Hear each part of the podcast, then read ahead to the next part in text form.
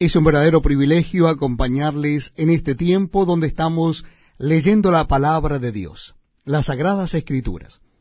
Lo estamos haciendo en el Nuevo Testamento de la Biblia. Les invito a que busquen el capítulo 2 de la segunda carta de Pablo a los tesalonicenses. Capítulo 2 de la segunda carta de Pablo a los tesalonicenses. Dice así la palabra de Dios. Pero con respecto a la venida de nuestro Señor Jesucristo y nuestra reunión con Él, os rogamos, hermanos, que no os dejéis mover fácilmente de vuestro modo de pensar, ni os conturbéis ni por espíritu, ni por palabra, ni por carta, como si fuera nuestra, en el sentido de que el día del Señor está cerca.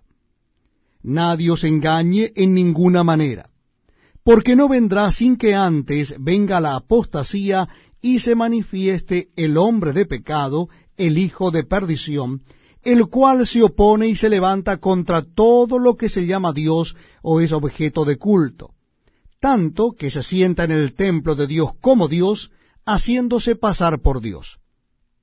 ¿No os acordáis que cuando yo estaba todavía con vosotros os decía esto?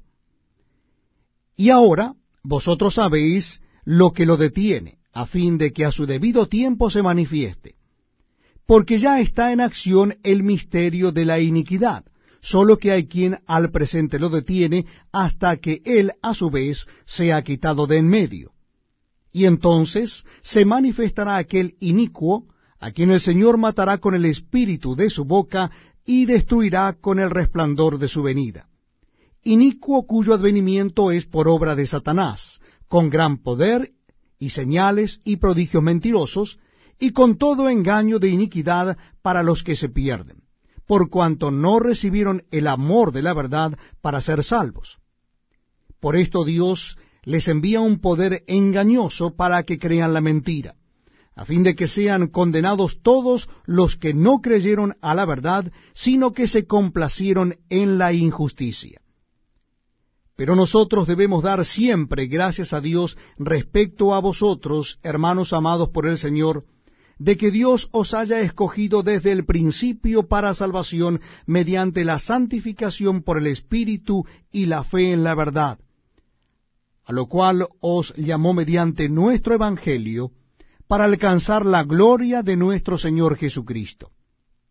Así que, hermanos, estad firmes y retened la doctrina que habéis aprendido, sea por palabra o por carta nuestra.